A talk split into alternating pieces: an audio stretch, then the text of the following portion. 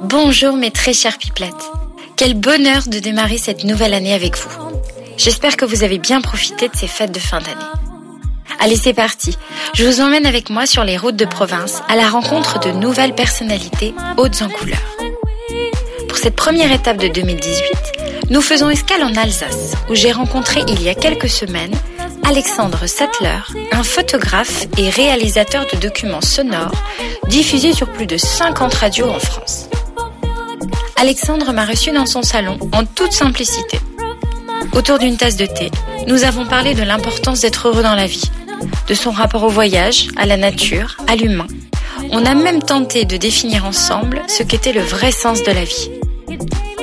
Alexandre est profondément ancré, d'une grande sagesse, doué pour nous faire partager les trésors du monde, pour nous donner envie de prendre un sac à dos et de partir en quête des autres et de nous-mêmes. Je vous laisse en compagnie de cet amoureux du vivant. Bonne écoute et bon voyage en province.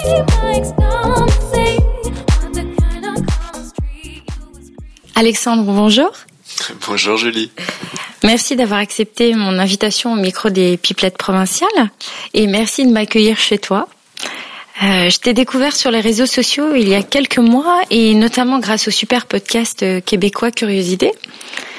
Euh, après t'avoir écouté et après avoir découvert ton travail euh, sur Internet, euh, je me suis sentie vraiment très proche de, de ton travail. Et ce qui m'a touchée, c'est que nous partageons les mêmes valeurs, celles du partage et d'aller à la rencontre de gens inspirants.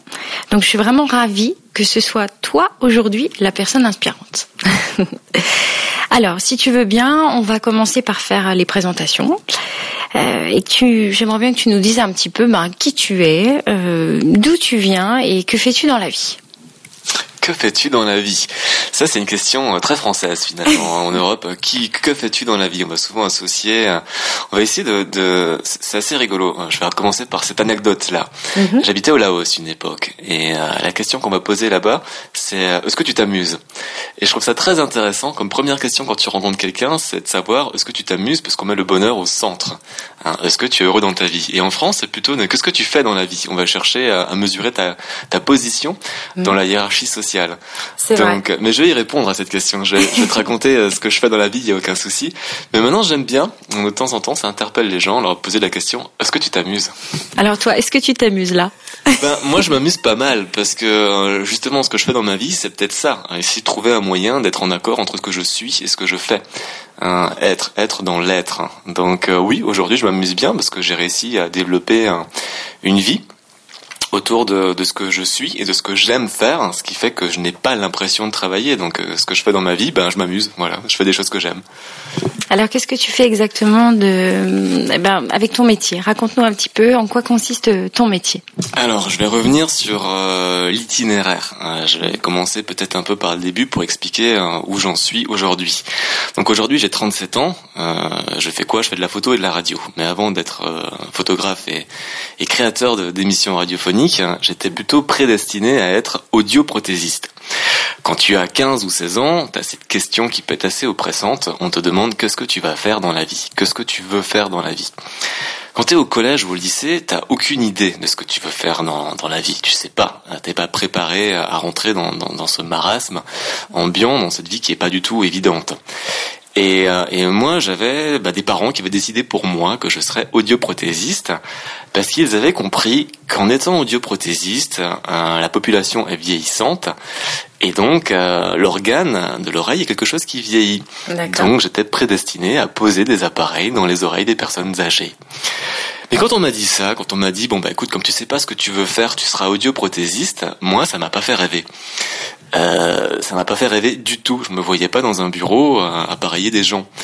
Je savais pas encore vraiment ce qui, ce qui, ce qui m'attendait, ce vers quoi je voulais aller, mais je savais que j'étais pas heureux. En tout cas, j'étais, je sentais pas ce, cette joie intérieure qu'on peut avoir ou que je peux avoir aujourd'hui. Et j'étais vachement dans l'illusion du matériel. J'avais l'impression que pour être, il fallait paraître. Mhm.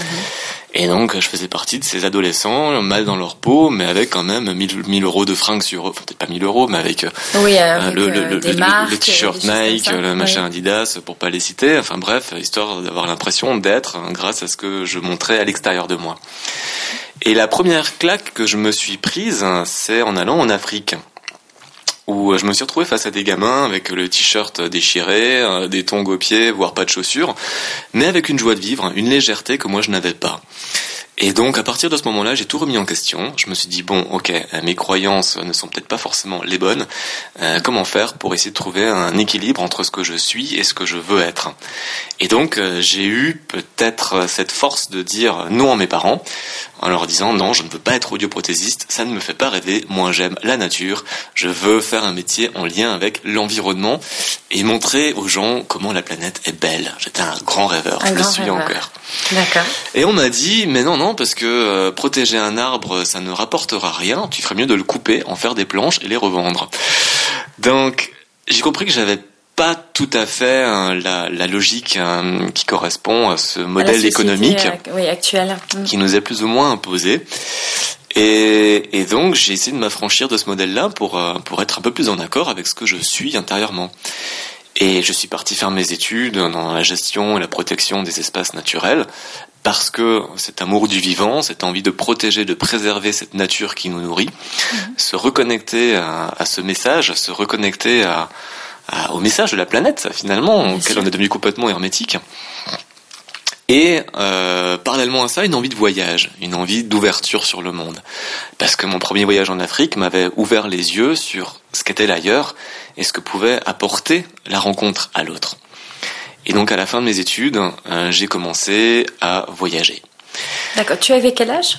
Euh, Je finis mes études. Je, mon premier voyage, c'est 18 ans en Afrique. Je finis mes études, je crois que j'avais 21 ou 22 ans. D'accord. Mais pas d'argent. Et donc se pose la question de comment faire pour voyager sans argent. Et existait cette bourse pour les jeunes qui s'appelle le Défi Jeune. J'avais monté ce projet de réaliser une conférence sur la culture aborigène en Australie. Et j'avais une subvention, donc je suis parti avec ma subvention en Australie pour monter ma conférence et montrer le lien euh, des peuples premiers à l'environnement, montrer un peu cette communication et ce respect euh, presque inné de, de, de, de, la Terre, enfin en tout cas ce mode de vie qui est très différent du nôtre. On n'est pas dans une consommation de la nature, on n'est pas dans une exploitation de la nature, mais dans une écoute de ce qu'elle a à nous offrir. Et donc là, euh, pour pouvoir réaliser cette conférence et surtout ramener des images, je me suis acheté un appareil photo et j'ai commencé à ce moment-là à faire de la photographie. Et donc c'est là que tout a commencé. C'est là que je me suis découvert, euh, que je me suis découvert, parce que quand on voyage loin de chez soi, quand on quitte euh, le domaine du connu, on se retrouve comme un enfant euh, à devoir tout réapprendre, tous les codes, les couleurs, les saveurs, les odeurs, la langue. Et cet apprentissage de la vie en soi, à 20 ans, m'a permis de me reconstruire, de me reconstruire différemment et d'une manière plus alignée hein, pour être en phase avec ce que je suis. Et à partir du moment où, où j'ai goûté euh, au voyage, euh, je me souviens de, de, cette phrase de mon père qui, qui me disait euh, tu ferais mieux de rester en France parce que ailleurs c'est dangereux. Euh, il y a plein de maladies, il y a plein de virus. Il avait raison. J'ai attrapé le virus du voyage. Donc à partir de ce moment-là, j'ai jamais réussi à, à m'arrêter. Pour une raison assez simple, c'est qu'en voyageant, je me sentais vivant, plus vivant qu'ici, parce que justement tout à, à réapprendre et cet enfant intérieur est d'autant plus explosif et plus vivant dans un contexte où, le terrain de jeu la planète et le monde. Alors aujourd'hui, tu, as un métier assez complet parce que tu es photographe et tu réalises des documentaires audio. Euh, moi, j'aimerais bien savoir un petit peu ta, la journée type. Quelle est ta journée type? Alors pas quand tu es à Colmar, en Alsace, mais plutôt quand tu es à l'étranger. Comment ça se passe? Voilà, donc euh, Aujourd'hui, effectivement, ce qui me fait vivre, parce qu'il y a toujours cette contrainte économique, on est quand même dans un système où l'argent euh, est quelque chose de nécessaire pour pouvoir euh, vivre, tout simplement. L'argent, on peut le percevoir de différentes manières. Moi, j'aime bien le, percevoir comme, comme une énergie, un, moyen d'échange, hein, plutôt qu'un qu'un moyen de comme, comme un échange. L'argent permet d'échanger des choses. Et c'était posé la question de comment faire pour gagner ma vie. Et donc jamais faire de la photo. Et, et la photo euh, s'est imposée être comme, euh, comme une profession qui me correspondait plutôt pas mal. Euh, photographe, reporter ou photographe voyageur. Donc aujourd'hui, ma journée type, euh, c'est faire des images pour euh, des associations, des ONG notamment. Par exemple, cette année, là, on est en fin d'année, euh, les cartes de vœux de Médecins sans frontières sont faites avec mes images. je bosse pas mal pour des ONG qui ont besoin d'images pour communiquer sur les problématiques liées au développement, liées à la préservation de l'environnement, liées aux problèmes éducatifs ou à la santé. Donc voilà, je produis des images pour communiquer sur ces thématiques-là. Et euh, je produis aussi des émissions radio, euh, un peu comme toi, parce que pour moi, donner la parole à des gens qui ont des choses à raconter peut être un moyen d'inspirer des gens. Euh, J'adorerais, en étant ado, euh, lire ou entendre des gens qui, pour moi, c'est les rencontres qui vont nous faire avancer dans la vie. Bien sûr. C'est une rencontre à un moment donné qui va te donner une clé. C'est comme si la vie t'a plein de portes. Il faut les ouvrir les unes après les autres pour trouver ton chemin. Et chaque rencontre a potentiellement dans la poche une clé à t'offrir. Et donc euh, voilà, moi c'est vers ça que j'avais envie d'aller, vers les rencontres et voir comment est-ce que grâce à l'autre, grâce aux paroles des autres, je pouvais ouvrir les portes euh, de mon chemin personnel.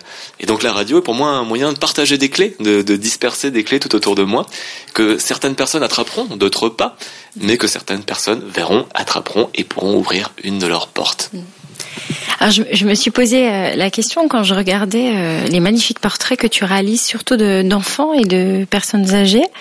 Euh, comment ça se passe? Tu pars avec ton appareil photo sous le bras et puis au détour d'une rue ou d'une montagne, tu, tu, as un regard qui t'attire, tu, tu demandes l'autorisation à cet enfant de le prendre en photo ou comment ça se passe? Alors c'est vrai, euh, toi auditeur qui, qui a juste le son de ma voix dans ton oreille, t'as pas forcément la dimension visuelle. Donc euh, la photographie c'est quelque chose de très visuel. Donc oui, je fais beaucoup de, photos en lien avec l'humanité. On parle aussi de photographie humaniste. Euh, donc j'aime photographier les gens parce que j'aime les gens, j'aime aller vers eux. Et comment je fais? Non, je demande pas quand c'est une rencontre. J'ai l'appareil photo autour de autour de, de, moi en bandoulière, donc l'appareil photo est là. Hein, ça va me permettre de de capter, de saisir ce qui pour moi me touche, ce qui pour moi a de, la valeur émotionnelle ou émotive. Mhm. Et l'appareil est là. Donc, à un moment donné, quand tu vas créer le lien avec une personne, parce que c'est surtout ça, moi, cette notion de lien, euh, tu vas utiliser différentes manières de le faire. Si tu parles la langue, ça va être facile. Tu vas approcher la personne dans ta langue et l'échange va se faire de manière très simple et spontanée. Quand tu n'as pas la langue, il y a, y a, y a d'autres codes hein, qui rentrent en jeu. Le toucher, euh, le regard. Hein. Et une fois que le lien est créé, tu sais intuitivement au fond de toi si tu peux prendre l'image ou pas. Euh, si tu poses la question et tu te sens gêné, tu n'es pas sûr, de, la personne va la ressentir, elle va le ressentir. C'est comme ça que ça marche dans l'énergie. Quand tu arrives dans un endroit où tu te sens à l'aise, tu mets la personne à l'aise aussi. Et quand tout le monde est à l'aise, les choses se mettent en place d'une manière très spontanée et naturelle. Donc non, je demande pas avant de faire une photo, mais je sais si je peux la faire ou pas. Et si je peux la faire, je la fais, ce qui fera que l'image aura l'air relativement naturelle et non posée. Si je demande, si je demande, la personne va sourire et ce sera une image posée et ça n'aura pas le même impact et ça ne sera pas le même type d'image. c'est vrai que quand on regarde toutes tes photos, enfin, c'est très très naturel. On a l'impression que tu les as pris, mais sans qu'ils sans qu'ils te voient, sans qu'ils euh, pensent à l'appareil photo. Donc c'est vraiment chouette. Quelque chose qui se dégage de très fort de tes de tes photos. Et moi qui suis enseignante en parallèle, par exemple, les photos des enfants sont très, euh, elles rayonnent. Vraiment. Alors justement, on parlait des, des, des enfants. Moi, j'aimerais bien savoir quelle pipelette tu étais quand tu étais euh, enfant. Ouh là là, j'étais une pipelette très discrète. Hein. J'étais un petit blond tout sage qui osait pas parler aux filles parce que je devenais tout rouge quand je leur parlais. Euh, j'étais quelqu'un de, j'étais un gentil garçon. Voilà, j'étais un gentil garçon qui a toujours écouté euh, ce qu'on lui demandait de faire. Euh, qui a toujours su s'adapter finalement, peut-être même une forme de suradaptation pour faire plaisir à l'autre et faire plaisir à l'adulte, euh, ce qui fait que j'ai fait passer pendant longtemps mes besoins de côté comme beaucoup d'enfants. Tu vois, les parents nous disent très vite euh, sois gentil, dis bonjour, dis merci, dis au revoir, et, et souvent l'enfant s'adapte à, à, ce qu'on attend de lui, mais, mais ne s'épanouit pas à travers les, des schémas qu'il reproduit. Donc j'étais un enfant docile jusqu'à ce que à l'adolescence je me dise bon bah attends et moi qui suis quoi mm. Parce que j'ai compris que j'étais pas heureux. Hein, avec cet appareil matériel et cette illusion dans laquelle je vivais, j'ai compris que finalement la vie, elle vaut bien plus que ça. Et que le vrai sens de la vie, c'est de se, sentir bien et de trouver ce chemin vers le bonheur, intérieur, extérieur.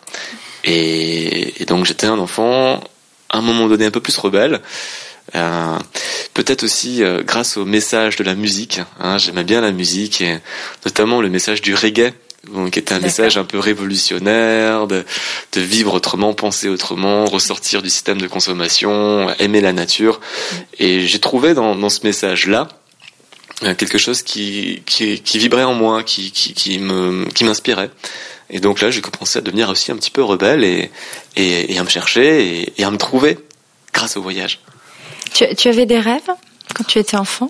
Ouais. Alors euh, chaque chaque tranche de vie, les rêves sont différents. Mhm. Mais euh, allez, mon premier rêve, j'aime bien le raconter. Quand j'étais vraiment enfant, tout, enfin tout, tout petit quoi, quand on me demandait ce que je voulais faire, mon rêve le plus grand, c'est je voulais être éboueur. parce que je voyais ces messieurs qui ramassaient les poubelles et je trouvais ça tellement beau parce que grâce à eux, les rues étaient propres. Tu nettoyais, euh, tu nettoyais la nature. Et eh bien, pour moi, c'était des héros. Les ah éboueurs, c'était magique parce que grâce à eux, euh, ils nous entretenaient l'espace urbain et euh, il n'y avait pas de poubelles, ils ramassaient les mégots par terre et, et, et donc c'était mon rêve. Je voulais être, je voulais être éboueur quoi. Et après, bon, mes rêves ont changé, c'était tout à fait les mêmes, avec un regard un peu plus grand. Mais je crois que j'ai toujours eu des rêves très utopistes, euh, qui étaient euh, de, vivre tous ensemble sur une belle planète et de la protéger et de la respecter. Et puis mon rêve un peu plus personnel, plus, plus égoïste, c'était quoi mon rêve?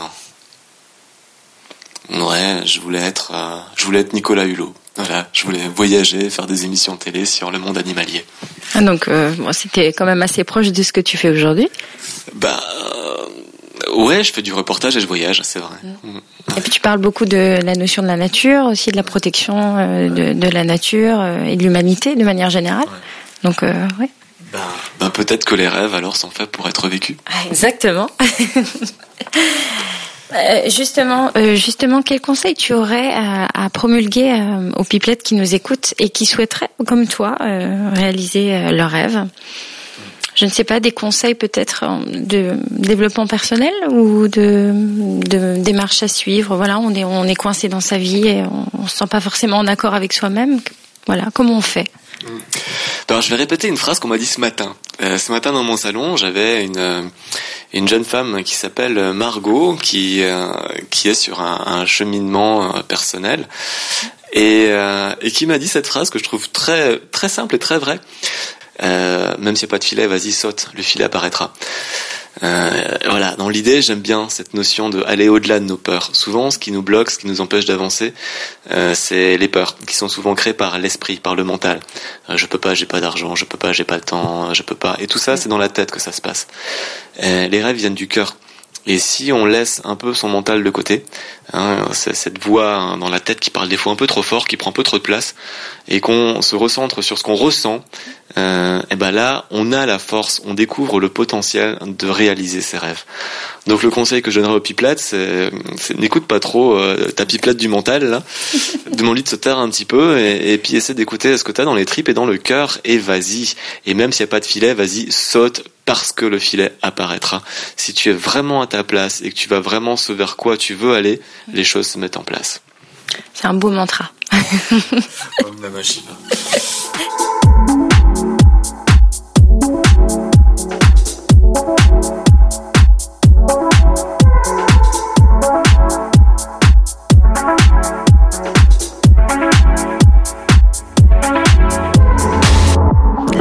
maintenant, on va faire euh, deuxième partie de l'émission euh, sur euh, le côté terroir, le côté province. Donc ici, on se trouve à Colmar, en Alsace.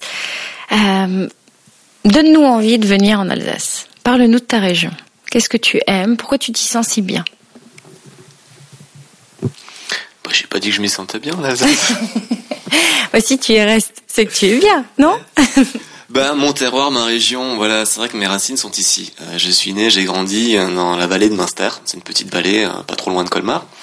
Et j'ai eu cette chance euh, de, de grandir dans un hameau. Donc avec autour de moi, le terrain de jeu, c'était la forêt. Donc je passais beaucoup de temps dans ces montagnes, dans cette forêt, à faire du vélo, faire des cabanes, grimper aux arbres, euh, tailler des bâtons, faire des flèches et des arcs, jouer aux chasseurs, etc. Et, et ça m'a profondément inspiré et marqué pour le reste de mon existence, et ce qui fait que je suis très attaché à, à ce terroir-là, à, cette, à ces montagnes. Et, et, elles sont belles, elles sont, elles sont douces. Les Vosges ont des formes très, très douces finalement, très yin, mm. une énergie très féminine que j'aime beaucoup. Et donc je suis attaché à, ces montagnes. Après l'Alsace, de manière plus large, l'Alsace c'est dense, il y a plein de choses à, voir et, et, à faire, mais, mais je me rends compte que je connais, je connais je suis attiré par l'ailleurs. Moi, je suis toujours très content de revenir euh, parce que la famille, parce que ses racines, parce que je crois que c'est important de savoir d'où tu viens. Quand tu vas quelque part, n'oublie jamais d'où tu viens. Ça te permettra de te retrouver à ton retour et ne jamais te perdre sur le chemin. Et, euh, et l'Alsace aurait pu être une autre région. Tu vois, je, je crois, je crois qu'on a cette cette capacité, l'homme a ce, ce, potentiel complètement incroyable de s'adapter, quel que soit le biotope, quel que soit l'environnement dans lequel il se retrouve tu as des hommes sur euh, toute la planète, euh, dans, sur les sommets des montagnes, dans les plus chauds des déserts et dans le plus froid des, des, des, des régions polaires. Donc on s'adapte partout.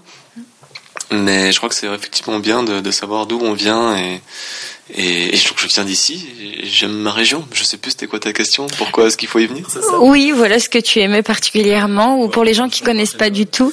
Oui, le marché de Noël, par exemple. pour les gens qui connaissent pas, bah faut venir en Alsace. Pourquoi? Parce qu'il y a la route des vins, il y a, il y a, il y a, il y a des collines sous-vosgiennes qui sont très jolies. Il y a, il y a la montagne, il y a la plaine du Rhin, il y a les marchés de Noël. Bon après voilà, je cautionne pas du tout cette frénésie autour de, du consumérisme, mais c'est quelque chose de joli. Il y a une féerie autour de ça, donc des fois j'aime bien moi aussi jouer le touriste et aller me boire un verre de vin chaud hein, dans une ville illuminée par par plein de guirlandes éclairées hein, grâce aux centrales nucléaires qui sont pas loin. Ça c'est un autre débat. Euh, voilà, c'est pas du tout quelque chose que voilà, faut faire la vie c'est ça, c'est trouver l'équilibre. Voilà, j'ai arrêté d'être d'être militant engagé, j'essaie d'être plus euh, mesuré. Est-ce que tu aurais une définition euh, du provincial type? Alors chaque fois que je rencontre des pipelettes dans l'émission, je leur dis, ben voilà, parce qu'on parle beaucoup de Paris province, parce que c'est des gens qui arrivent quand même à réussir euh, socialement parlant et surtout professionnellement parlant, mmh. sans avoir à bouger de leur petite euh, ville. Mmh. Donc toi, c'est un, un rapport un peu différent parce que t'as pas du tout besoin de Paris pour euh, vivre financièrement. On est bien d'accord. Mmh. Mais est-ce que toi, pour toi, il y a une différence entre le provincial et le parisien, ou est-ce que voilà, est-ce que tu penses qu'il y a une différence entre les deux?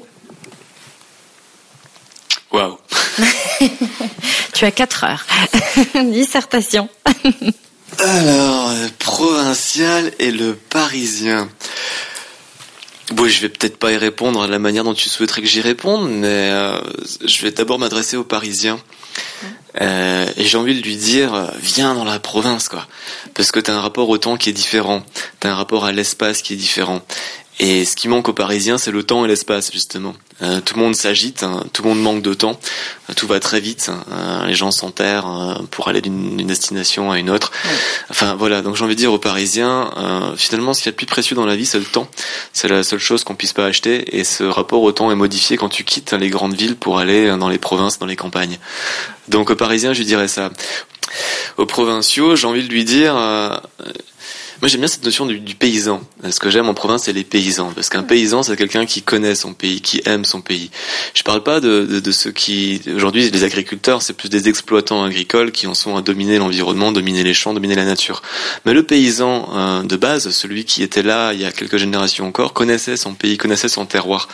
Et, euh, et c'est ce que j'aime, moi, dans la province, c'est retrouver des gens qui ont ces savoir-faire, euh, ces savoir-être et qui ont ce respect de, de, de, de leur terroir hein, euh, du pays. Voilà, le paysan, l'homme qui connaît son pays. Oui.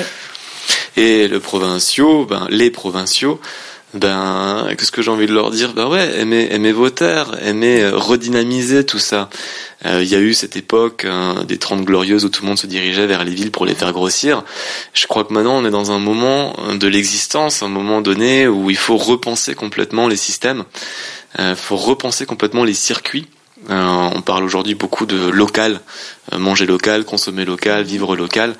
Eh ben voilà, restez provinciaux, n'allez pas dans les villes, euh, bah parce que ça sert à rien. On a tout chez nous sur nos territoires et on peut tout produire ici localement. Et il faut retourner vers ces modes de vie là pour que le mode de vie global soit soutenable pour tous. Euh, il faut repenser à consommer différemment, localement et s'approprier notre environnement proche. Bien. Pour terminer, on va faire un petit bond euh, de 10 ans en avant. On va aller dans l'avenir. Mm. Euh, où es-tu? Que fais-tu? Euh, Qu'est-ce qu'on peut te souhaiter pour l'avenir? Ben, ce qu'on peut me souhaiter, je le souhaite à tous, c'est d'être heureux finalement. C'est peut-être juste ça que, que je peux me souhaiter et que je peux souhaiter à tous les gens que je rencontre où je serai. J'en ai aucune idée et ça n'a pas d'importance. Euh, c'est pas le lieu géographique hein, qui va construire l'être, c'est ce qui se passe à l'intérieur de soi. Donc je serai peut-être ici, je mhm. serai peut-être ailleurs parce qu'on vit sur une planète absolument magnifique avec des endroits qui sont sublimes. Donc souvent en voyage, je me dirais, je me dis tiens, je me verrais bien là. Euh, après, je sais que j'aime beaucoup aussi ici, j'aime beaucoup cette, cette région, j'aime beaucoup mes terres, donc peut-être que je serai là, peut-être que je serai ailleurs, mais en tout cas, ce que je me souhaite, c'est d'être heureux. Ben, on te le souhaite aussi. ben, merci beaucoup Alexandre et, euh, pour cette belle interview et qui a été teintée de, de sagesse. Ça fait du bien. Ben, merci à toi Julie et puis continue avec ton micro à, à, à t'amuser et, et, à faire de belles, de belles rencontres parce que je crois qu'un micro avant tout ça doit servir à ça, rencontrer des gens et partager des paroles qui peuvent être euh, sensée ou, ou, inspirante. Et je termine avec ça, tu sais, tu, tu, me demandais, on en parlait un peu de cette notion de, de parcours, d'itinéraire de vie et de trouver sa place. Euh, Aujourd'hui, on est quand même beaucoup à se poser la question du sens. Quel est le sens que je donne à ma vie? Est-ce que je suis à ma place dans, dans ce que je fais? Mm-hmm. et, euh, et donc je m'adressais peut-être plus particulièrement aux jeunes qui sont au lycée ou qui se posent cette question que je me posais aussi plus jeune. Oui. Qu'est-ce que je veux faire dans la vie? Qu'est-ce que tu veux faire dans la vie? Ben, je crois qu'aujourd'hui, il faut plus forcément vouloir s'inscrire dans une case. Euh, c'est compliqué hein, de trouver un boulot aujourd'hui. On vit dans une société en transformation, donc je pense que c'est bien de recréer quelque chose de nouveau et de créer sa place. Euh, si tu trouves pas de boulot, arrête d'en chercher un, mais crée ton travail, euh, crée ta réalité et développe des modèles euh, différents qui te permettent de vivre d'une manière plus alignée avec ce que tu es intérieurement. Bien, merci beaucoup. Ainsi s'achève ce nouvel épisode des Pipelettes provinciales. Pour retrouver Alexandre, rendez-vous sur le site internet de Gaïa Images, ainsi que dans les librairies pour découvrir son tout nouvel ouvrage intitulé Éclat de joie. Quant à moi, je vous donne rendez-vous dans 15 jours avec une pipelette nantaise qui ne perd pas le nord. À très bientôt, salut